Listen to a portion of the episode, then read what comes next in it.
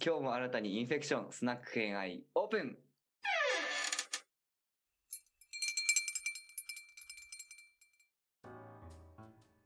はい。では皆さん、こんばんは。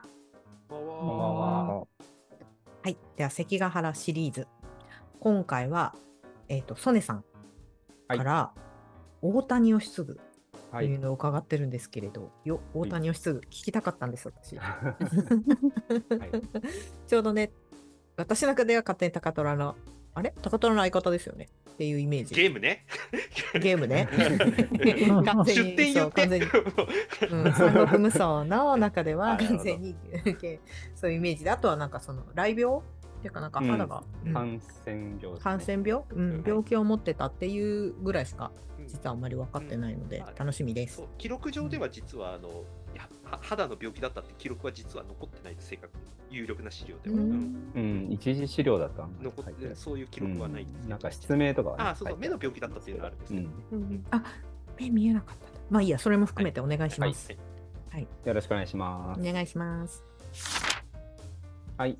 じゃあ、なぜですね、まず今回、あの、大谷義嗣選んだかっていうところなんですけど、はいはい。あの、結構、えっ、と、関ヶ原の、まあ、西軍の方で、名将っていうふうに呼ばれていて、うん、うんうんで、うんただその、あの、いろいろこう、なんか人柄を忍ばせるような、なんかそういうエピソードがあるんですけど、そういうなんか聡明な名君と言われる、あの、大谷義嗣が、なんであの、関ヶ原で、あの、あえてこう、石沢三成の盟友として、あの、戦に散っていったのか。うんうんうんなんかそういったところがちょっと気になってですね、ちょっと今回調べてみました。うんうんうんうんで、あの、結構戦国時代ってやっぱり仁義がやっぱり希薄だったとかっていうこともあるんですけども、うんうん。やっぱりなんかその中でも、あの、こう、さっき言った友情みたいなところを守っている。うん。なんかそういうのって本当に、あの、本当なのかなっていうところが気になってですね。うん。うん。あのーまあ、現代でもですね、こうしたことこう、まあよくあるなと思ってて、なんか例えば大企業の中であの有能だけど、なんかあまり評価評価されない部署に、あのまあ、移されて、そこで結構頑張るみたいなのとかあると思うんですよね。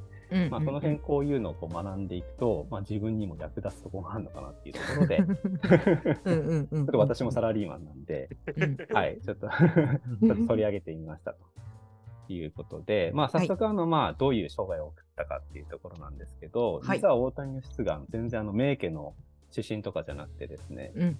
あの実は生まれた年も定かじゃないみたいなところがあって、そう。そうですね、うんうんあの通説では1559年生まれって言われてるんですけど、うんあの最近の研究だと1565年っていうことで、まあ、うん6年ぐらいの開きがある。結構違いますよね、6そうですね年だと。しかもはいこの当時だったら特に。そうですね。で、えっとまあ、ちなみにあの盟友とも呼ばれる石田三成は1560年っていうのが分かってるので、まあ、はい5歳差の先輩みたいな感じですね。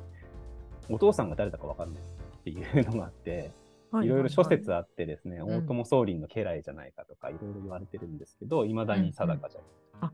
へえ、うんうんで、お母さんは、その、えっ、と、東殿っていうですね、あの、豊臣秀吉の正室のネネの次女、うん。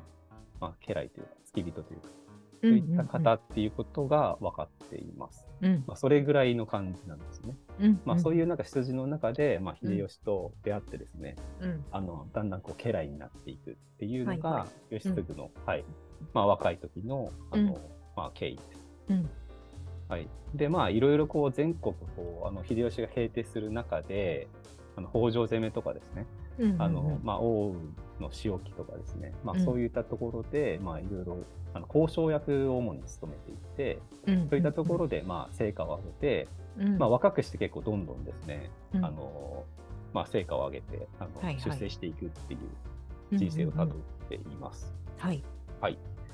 そこから、まあ、朝鮮侵攻とかですね、まあ、そういったところでも、まあ、義経は実は結構、あの、まだ若くて多分20代とかだと思うんですけど、うんうんうん、30ならないぐらいだと思うんですが、うん。うん。まあ、そういったところでも結構、まあ、成果を上げていて、まあ、はいどちらかというとですね、調整役とかですね、まあ、軍艦的なところで、うんうんうん。まあ、成果は上げたりとかですね、あとはまあうん最前線にいる猛将にまあ撤退を促すみたいなところに交渉して、あの説得をするとか、そういったところもやっています。うんうんうんうん。はい。で、まあ、実はですね、さっき言ったあの、まあ、病っていうのはこの辺から悪化してきてですね、うん。で草津で湯治したりとかして 第一線からこう引いたりとか、うん。うん。うん。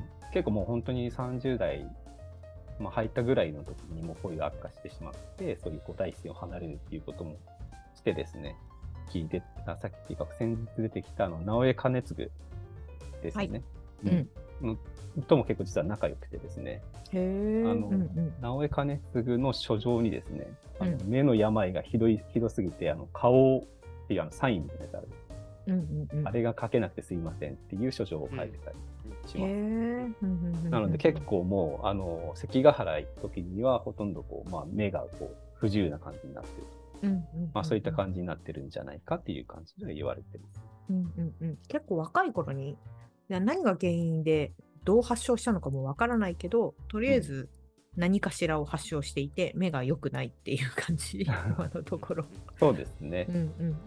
なので結構まあいろいろいろんな人に慕われていてこうその若い時から調整役とか務めているんですがちょっとそういうこう病もあってですねなかなかこう、うんあの思うように活躍できてないっていうところもあります。うんうんうんうんなるほど。はい。うんはい、で、えっと、実際まあ関ヶ原のまあ前夜というか直前まあどういった動きをしているかっていうところなんですけれども、えっとまあ秀吉の死後ですねあの家康と石田三成のこう対決行動っていうのが鮮明になってはいはい。で、実は義継はですね、あの結構あの家康と仲良くてですね、うんまあ、友好関係というか、あのいろいろこうやり取りをしてたりするんですね。はいはいはい。うんうんはいで、えっと、まあそういったこう対決構造がある中で、うんあの、まあ当初ですね、義継はあの家康側につこうという動きをします。最初はそうなんですね。そうですねんうんうんで、実はそれを追ってですね、あのまあ、義継があの家康側に行くぞみたいな感じになったんで、他の武将も追随するような動きをとってですね、家康側についたりっていう武将が続出します。実は病で第一線から離れてはいるんですが、そういったあの義継を慕ってですね、家康側に寝返ると。いうそういった武将が続出しているというところからも、なんか彼のこうなんか人柄っていうところがこう伺えるかなとそうですよね。だって猛将第一線の猛将に撤退を交渉しに行くとか言って結構とんでもないスキルがないとできないですよね。うんあれも結構もうなんか10代半ばぐらいからね、そういうこう伝令とかでそうですよね。交渉したりとかしてるので、そこはすあの、はい、すごいですよね。すごいですよね。もううんだって前線の猛将なんて言ったらもう血気盛んで人の話なんか聞けないみたいなそうですね。精神状態なんじゃないかなっていうところにはこうねい。うん。撤退せよって言いに行くってすごいですもんねスキルとして。うん。うんうんであとはまあなんか結構島津義久。あのうん。島津の、はい。あのまあそういった人とも実は仲良かったりとかして。すごいですね。ううん。ん、結構やっぱりこういう関係がすごいあの多方面にこういうの、うん。うん。うん。そういうところがすごいなと思ってます。うんはい、で実際そのまああの上杉があの挙兵をするっていう挙動が出て、はいはい。関ヶ原の,、はいあのまあ、うん。鳥側が引かれるんですけれども、はい。うん。でその時ですね義継はあの上杉成敗の、まあ、家康がこう出陣した時に、まあ、参戦するっていうか、うんうんうん。うん。まあ、そういった感じであの当時ですねあの居城が、まあ、あの福井県の敦賀なんですけれども、そこから、まあ、軍を、えっと、派兵して、うんえっと、上杉成敗に、うんえー加わるというような、えっと、動きを取ります。はい。はい、福井県からこう歩いていってですね、うんうんうんあのまあ、滋賀県のあたりとかあの辺を通るんですけれども、はいはい。うんここに実はですね失脚していた石田三成が。浅輪山城っていうその自分の居城にうんうんまあ軟禁というか軟禁でもないんですちょっといたんですねうん。うんおとなしくしていたんですね。はい、うんうんうん。でそこにまあちょっとまあ盟友っていうのもあるかもしれないんですけどそこに立ち寄るわけです。はいはいはい。だそそこで、えっと、三成は実は、まあ、反家康の、まあ、包囲網を作るっていうところ打倒を目論んでいるっていう計画を、え義継に打ち上げます。はい。まあ、ちょっとそこはまあ諸説まあいろいろあるんですけれども、うんうん。うん。まあ、そこでですね、あのまあ、義継は、まあ、家康のもうあの時代になるっていうことが分かっていたので、うん。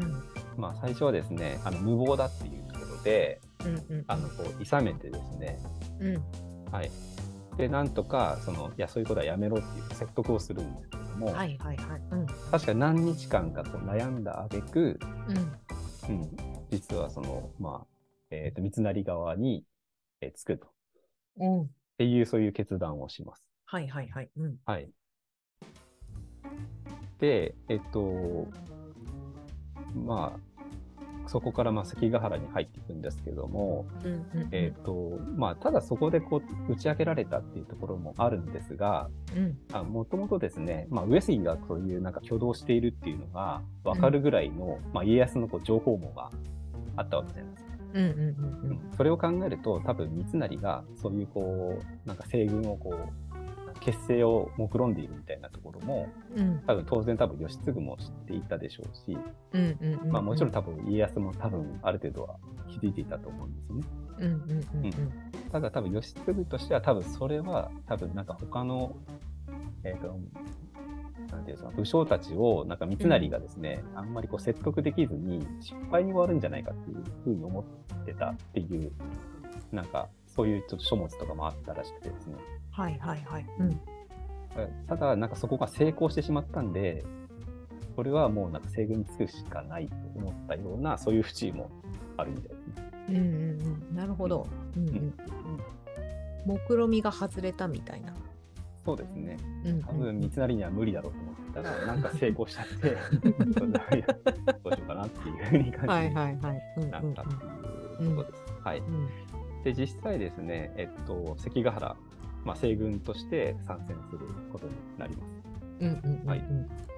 で、まあ、そこからですね、本当にあの、まあ、家康をどう蹴落とすかみたいなところを尽力していくんですけれども、うんうんうんうん。なので、もう、あの仲が良かった家康が、もう、秀吉の遺言通りにやってないみたいな、断罪をしたりとか。うんうんあとは家康のこう留守居役をですね、あの大阪城からあの追放したりとか、うんうん。そういった動きを取り始めます。はいはいはい。うん。はい。であとは伏見城をあの攻撃してですね、あのさっき出てきた島津義弘、義久と、うんうん。えっ、と、落城寸前の、えっと伏見城を見ながら大酒を飲んだり、なんか、お酒を飲んで、その次の日に二日酔いになって、ちょっと、あの、挨拶行けなかったけどごめんみたいな、そういう書状を出したりとか。だから本当に皮膚病してる人とか大酒飲んで二日酔いでいけませんなんてことするわけねえじゃんっていう論拠の一つにもちなみにこれが。確かに もしね。もしお酒飲んでるのであればってことでもうももうそうだし、まあそれの書状を送ってるっていう意味では、そのお酒飲む人でもありそれを言い訳にしているっていうことであれば皮膚病の方をやってるんだったらこれ言い訳にならじゃんじゃんっていう話にもなるので、うんそうだようん。うん。うん。確かに。ううん。大丈夫？こいつみたいな。ね。まあ、あの手この手でね、いろいろ。うん。まあ、その二日酔いっていうのも、実はなんかいろいろこう口実があったんじゃない？うん。はい。うん。うん。援軍を求められたことに対するその断りみたいなのを二日酔いとして言ったみたいな話とかもあります。うんうんうんあの実際その戦いが始まって、あのはい西軍の状況でいくとですね、総大将として期待された毛利輝元は結局関ヶ原に来ませんでした。はいという中で、まあ、ちょっと西軍の足並みがその時点でこうもう乱れている。うんガタガタガタみたいな感じですねうんで、あとはまあそのけその勝負の決着するポイントとなった小早川秀明。うん。まあ裏切りしてそこからっていうところもあるんですが、うんうん。実はですね、もう寝返るっていうことは、まあ、ある程度西軍の中で警戒されているんですね、もうすでに。で、えっと、そこにこう対策として当てられたのが義継だったんですよ。そうなんですね。なので、うんうんあのこう布陣したところの図を見るとですね、すぐ小早川秀明の隣に義継があの陣を張っていると。そうなんだ。見晴れみたいな。そうですね。うんで、実際小早川秀明があの裏切ってですね、あのはいはい。大谷義継の軍と戦が始まります。うんうんうん。でそこはまあ想定していたので、まあ、うん。一進一退の攻防ではあるんですが、そのタイミングによっては義継が結構押すみたいな感じのそういったせめぎ合いが行われる。はいはいはい。でうん。ただちょっと義継にとっては想定外だったのがあのそこの小早川軍に対策として当てていたあの4人のこう武将の軍がいるんですけれども、はい。その、はい、4人の武将が軒並み、えっと、東軍に寝返るという行動にだ。出ます。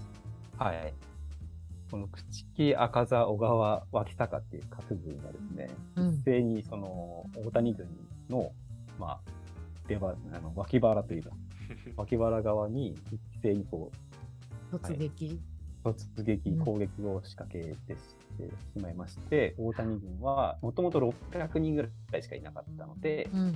あの、もともとの小早川軍ともその相当こう戦力差はあるんですが、うん。うん。ここで一気にですね、そういう寝返ったことで、一気に、はい、壊滅してしまうと。そうなんだ。それはもう、ガタガタガタ。ガタガタっとなってしまっうん。て、うんまあ、その戦いの中で義経はあの自分であの自陣してしまいま最後、自陣なんですね、す。彼自陣なんですよ。うんはい。で、まあ、それによってですね、義経の軍が敗れたことによって、うんうんうんまあ、わずか600の軍ではあったんですけれども、うん。うん。やはりまあそこから大谷義経が死んだらしいぞっていうところからガタガタと言ってしまって一気に決着がついてしまったと言われています。うん。っていうのが関ヶ原の、はい、義経の最後です。あ、そうなんだ。最後、自分の、自分の部下うんってことだってる？裏切ら裏られ切ったのは同じ大名、ちっちゃい大名に。そうですね。あ、ちっちゃい大名。うどん。同盟みたいな感じだったんですけど、ははいい。そうですうんうんうん。まあ、寄り気というか、そうそうそうであの寝返らしたのが東堂高虎です、ちなみに。うんそうですね。その、その4人のこの武寝返らしたのが将を東堂高虎。寝返らしたのが高虎なんだ。はいそうですね。うんちなみにその4人が、えっと、4人ともなんかその後のこうこうハッピーなですね、あの後世を送ったかというとそうでもなくて、いや まあ何人かは結構取り立てられてちゃんと大名として長く続くんですけど、ー。うんうん人はもうあの寝返り方が露骨で、これは利益に例えているか、そういったところを家康に攻められて、なんとすぐ取り潰しになったりとか。そうだよね。簡単に寝返っちゃうやつなんで、俺も裏切るんだろうみたいになりますもんね。うんそうそうそう。うんうんうん。そういう人もいます。うん。はい。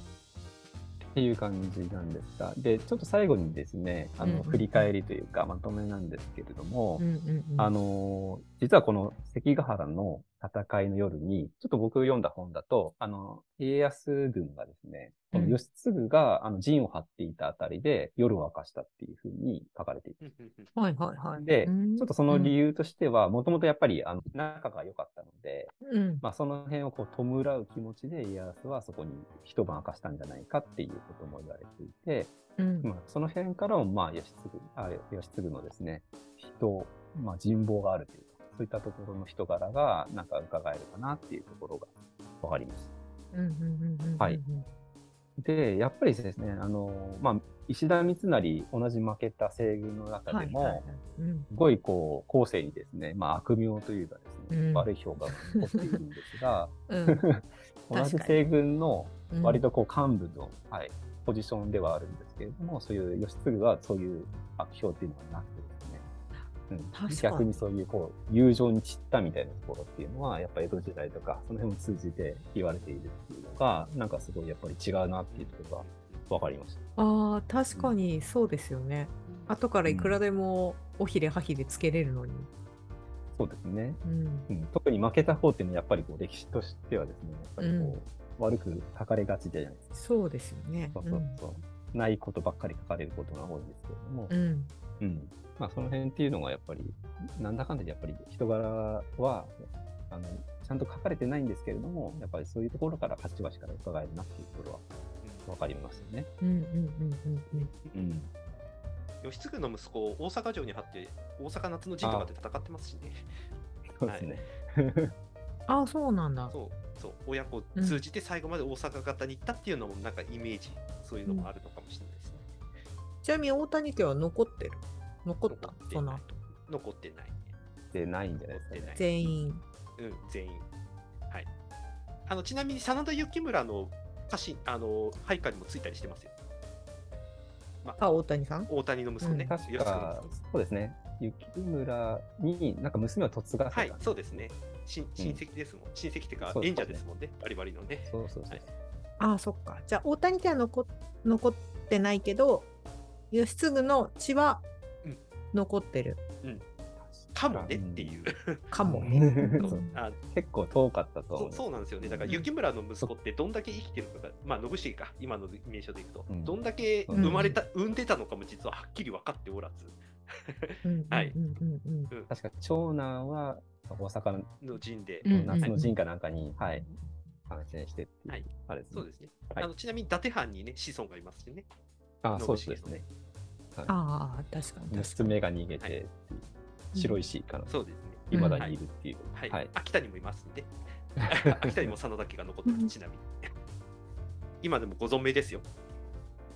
あ、そうなんだ。はいで、そっちではあっち残ってるんだね。残ってる、そもうお大谷家となると、う。うん。そのち、その奥さんが産んだ子供かどうかは分からないう。うんそっか、そうだよね。うん女性の方の記録って残ってないもんね、あんまり、ね。そうそうそうそうそう。うん。そうですね。うんうんうんうん。っていうのはありますね。そうか。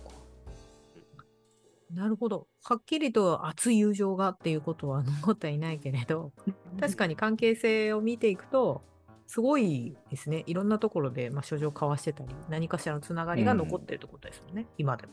そうですね。ほまあ、本によってはその友情がなんかなかったんじゃないかみたいなことも書いてあったんですけど、うんあのさっき言った通りですね、まあ、西軍を立ち三成が立ち上げるっていう時の情報とか、もともと多分事前に察知していた、うん。まあ、その中でも、まあ、あえてこう不利益な方に、まあ、うん。自分をベットしていく、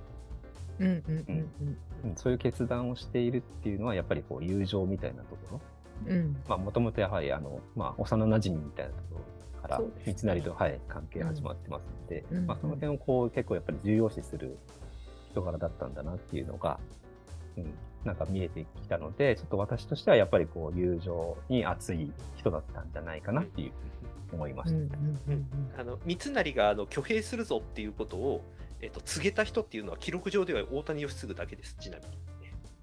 ああ、そうなんだ。毛利とかにも言ったであろうって言われているだけで、実は記録上残っているのは大谷義継だけ言ったっていうのは。あ、そっか。じゃあ、よっぽど、それも知っていたのかもしれない。うん、だから三成が打ち明けたっていうのは、記録上では大谷義継をやっぱり信頼していたっていうことなのかなみたいな話もあるんで。なるほど。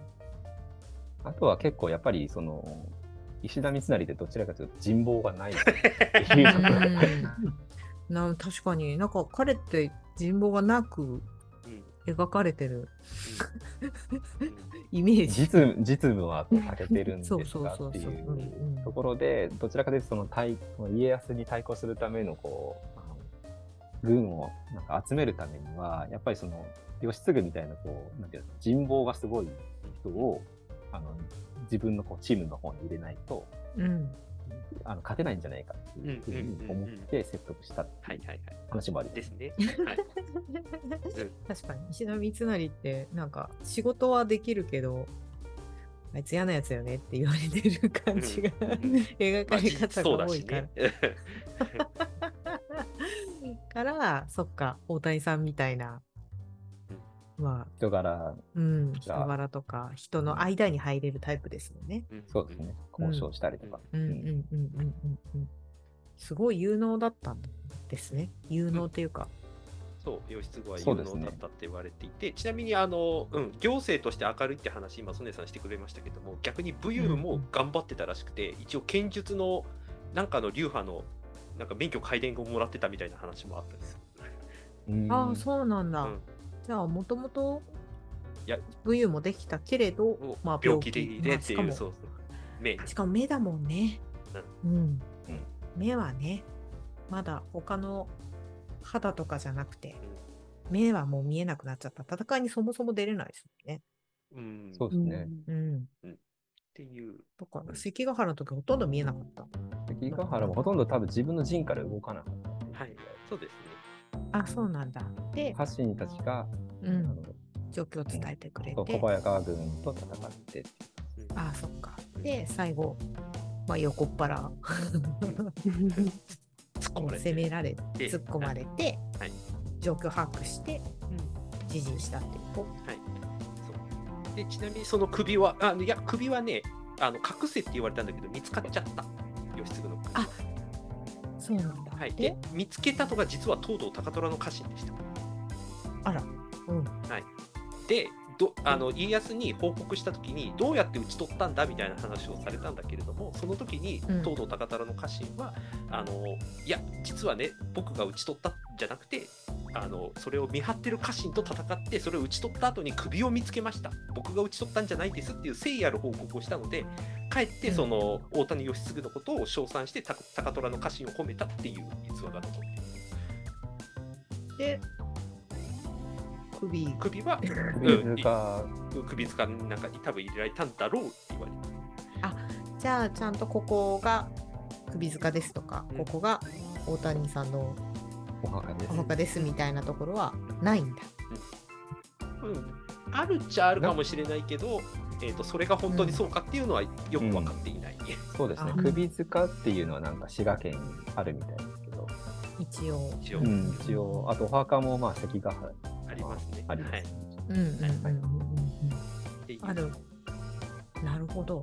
多分だからゲームで言われている高虎と大谷義継の友情みたいなものはこの首の取り扱いに関するエピソードが多分元になってるっていうなるほど、なるほど。うんうんうん。誠意を持って対処したってそいううところ、そうね。、うんちなみにこの真逆のパターンが真田信繁の首のパターンですちなみに あの真田信繁幸村はあの越前の家臣あ越前の松平家の家臣によって討ち取られるんですっていうふうに言われてるんですけども、その首を持ってきた時にその家臣はめちゃくちゃ頑張ってこいつ討ち取りましたみたいなことを言うんですけど嘘つけ、信繁疲れてたとこ討ち取っただけだろっていうことがかえってバレてほとんど恩賞もらえなかったっていう エピソードが残っていて実はこの真逆のパターンで実はね、なるほど。はい、見え張っちゃいけねえよっていうやつですね本当に。へえ、面白いね。うん超頑張ったけど。っていうふうに大きく見せたけど。嘘つけこ お前なんかに打ち取れるわけねえだろみたいなことをかえって ES から突っ込まれるっていうね。あうん、そうね。ーなんかそういう人いますよね。ね、企業なんかいますよね、そういう人。なんかいますね。うんはい、いい教訓です、これ、本当に。そうね。はいは報告するときに大きく見せちゃいかん。いやりすぎちゃいけない。はいはいうん、そうはいね。はい、この2つのエピソードはすごく今でもあの学びになりますよ、この2つ。はうんいはい。対照的。はい、そうですね。うん。はい。不思議。大谷義嗣って本当に悪いイメージがなんかむしろなんか切ないみたいな感じのいつも印象がある、なんかどのどの切り口でどの人が書いてるものを見ても出てくる感じとラストはそういうイメージ。だからきっとそういうものが多かったんでしょうね残ってるものが。だから実力を惜しまれたっていうあのイメージの作品多いですよね。うんどっちかっていうとね。なんでなんで行っちゃったのそっちみたいな言われ方が多いですよね。もうある種病気で本来の才能を発揮できなかったっていうところのエピソードが多分でかいんですよ。うんうんうんうん。うん確かに確かに。へただその病気があってのそのあえても西軍に行くっていう決断をしたのかなああいう話もありますよね。ああ、もう自分の命も長くないから？ってこと？なのかそうじゃなくて？うん、うん。だったらまあ友友情を取ろうかなっていううん。うん思った可能性もあるなと思って、なるほど、なるほどう。んうんもう自分の実力が発揮できる場所がないから、だったらここで精一杯やってやろうじゃないかっていう決断をしたんじゃないかっていう結構エピソードも残ってたりしますね。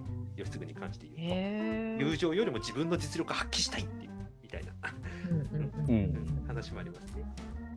とっても勉強になりました。大谷義嗣、あの、マイトさんがちょうど高虎の話をやってたから、うんそういえば、大谷義嗣って、名前は出てくるけど、触れてないな、触れてないなってか、あんまりわからないなって、ちょうど思っていたところなので、とっても楽しく聞かせてもらいました。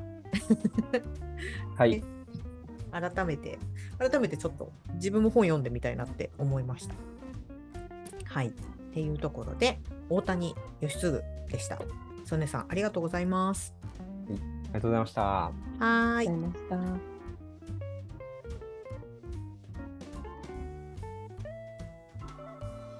またのご来店お待ちしております